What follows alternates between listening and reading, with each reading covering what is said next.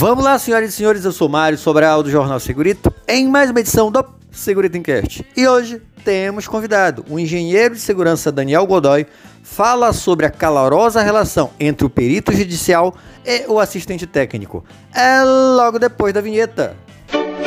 Segurito, segurito, segurito, segurito, segurito, segurito, segurito, segurito.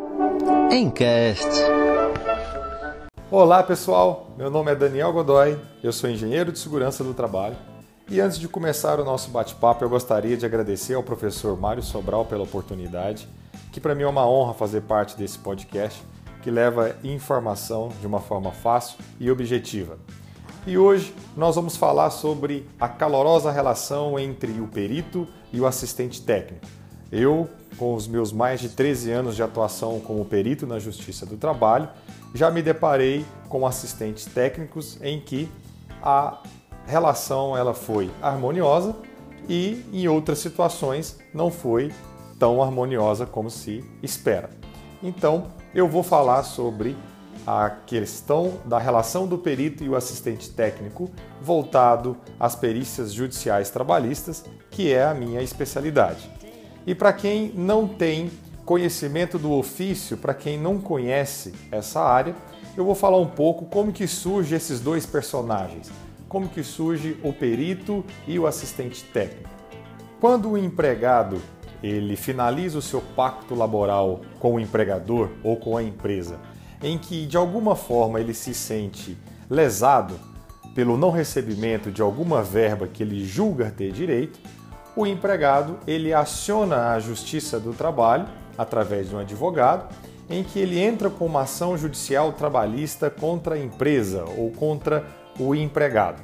O juiz que irá analisar o caso, ele vai, diante dos elementos disponíveis nos autos, ele vai analisar para que ele possa emitir, fazer a instrução processual para que posteriormente ele possa emitir a sua sentença. Porém, para a análise de um caso, por exemplo, em que o objeto seja a apuração do direito ou não do recebimento de um adicional de insalubridade ou do recebimento um adicional de periculosidade, o juiz não detém conhecimento técnico na área para que ele possa analisar e julgar procedente ou não a ação. Nesse momento, ele vai fazer uso do auxiliar da justiça, que é a figura do perito. O perito é o profissional que detém o conhecimento técnico necessário para que possa emitir um laudo pericial para que dê embasamento técnico e jurídico para que o, o juiz consiga emitir uma sentença justa diante da legislação vigente que rege o assunto em questão no processo que está sendo analisado. Ou seja, espera-se que o perito designado tenha o conhecimento técnico, tenha a experiência, tenha a expertise necessária para que possa elucidar o caso ao juízo através do seu laudo pericial. E o assistente técnico, onde aparece a figura do assistente técnico? No ato da, nomeação do perito oficial do juízo, o Código de Processo Civil ele permite que as partes indiquem os seus respectivos assistentes técnicos. Esse é o profissional que também espera-se que tenha conhecimento técnico e experiência e expertise necessária para que possa analisar, junto com o perito, os elementos disponíveis nos autos,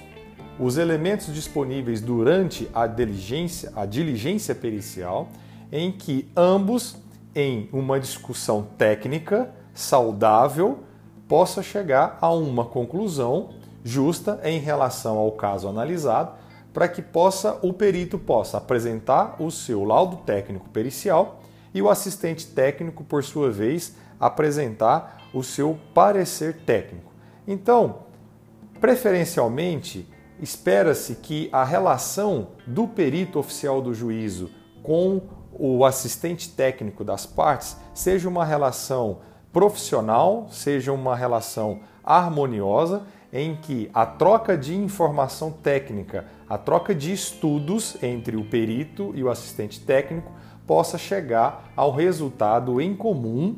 para auxiliar na decisão e embasamento do juiz na emissão da sua sentença. Porém, nem sempre essa relação ela é harmoniosa, seja pelo perfil autoritário do perito oficial, seja pelo individualismo do perito oficial, ou seja também pela defesa exacerbada do assistente técnico aos interesses das partes. Isso porque o assistente técnico ele é indicado pela sua parte, ou seja,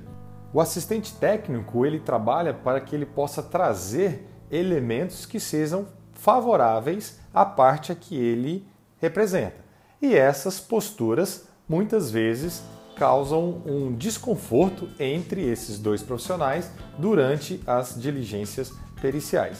O fato é que nós que trabalhamos, os profissionais que trabalham nessa área de perícia, tanto como perito, como assistente técnico, nós podemos estar num determinado momento em uma posição como perito e o colega como assistente técnico e numa, outro, numa outra determinada oportunidade um profissional que anteriormente atuou como perito pode estar atuando em um outro processo, representando alguma das partes como assistente técnico, e o que anteriormente foi assistente técnico pode estar atuando nesse processo como perito. Ou seja, os papéis se inverteram e a discussão que foi gerada ao longo dos demais processos em que eles passaram junto pode refletir num resultado em que eles irão encontrar em um novo processo. Então, nesse bate-papo, o que eu quis trazer para vocês é que tanto o perito como o assistente técnico são dois personagens de extrema importância durante a demanda judicial de um processo judicial trabalhista que envolva algum assunto relacionado à área de segurança do trabalho, em que o perito ele é nomeado pelo juiz oficial e que ele tenha que atuar de uma forma ética, de uma forma imparcial, não favorecendo nenhuma das partes, analisando os elementos disponíveis nos autos para que ele possa emitir o seu laudo pericial de acordo com o seu entendimento, de acordo com a sua avaliação, para embasar a sentença do juiz. Ao passo de que o assistente técnico ele deve também ter uma postura ética, plausível dentro do entendimento técnico do assunto que está sendo é, abordado, ele deve acompanhar o perito, ele deve monitorar as técnicas e a metodologia utilizada pelo perito oficial também para que, se alguma manobra executada pelo perito oficial prejudique alguma das partes, o seu respectivo assistente técnico vai se manifestar junto ao perito, solicitando para que seja adotadas as metodologias e as técnicas previstas nas normas vigentes do que trata das avaliações ambientais e da elaboração de um laudo técnico. E, finalmente, o assistente técnico ele vai apresentar o mesmo prazo que o, juiz, que o perito oficial do juízo o seu parecer técnico, onde vai conter todos os elementos a partir da sua análise e a partir das suas avaliações feitas juntamente com o perito durante a diligência pericial. Então, pessoal, essa era a contribuição que eu queria trazer para vocês. Agradeço mais uma vez a oportunidade ao professor Mário Sobral e até a próxima.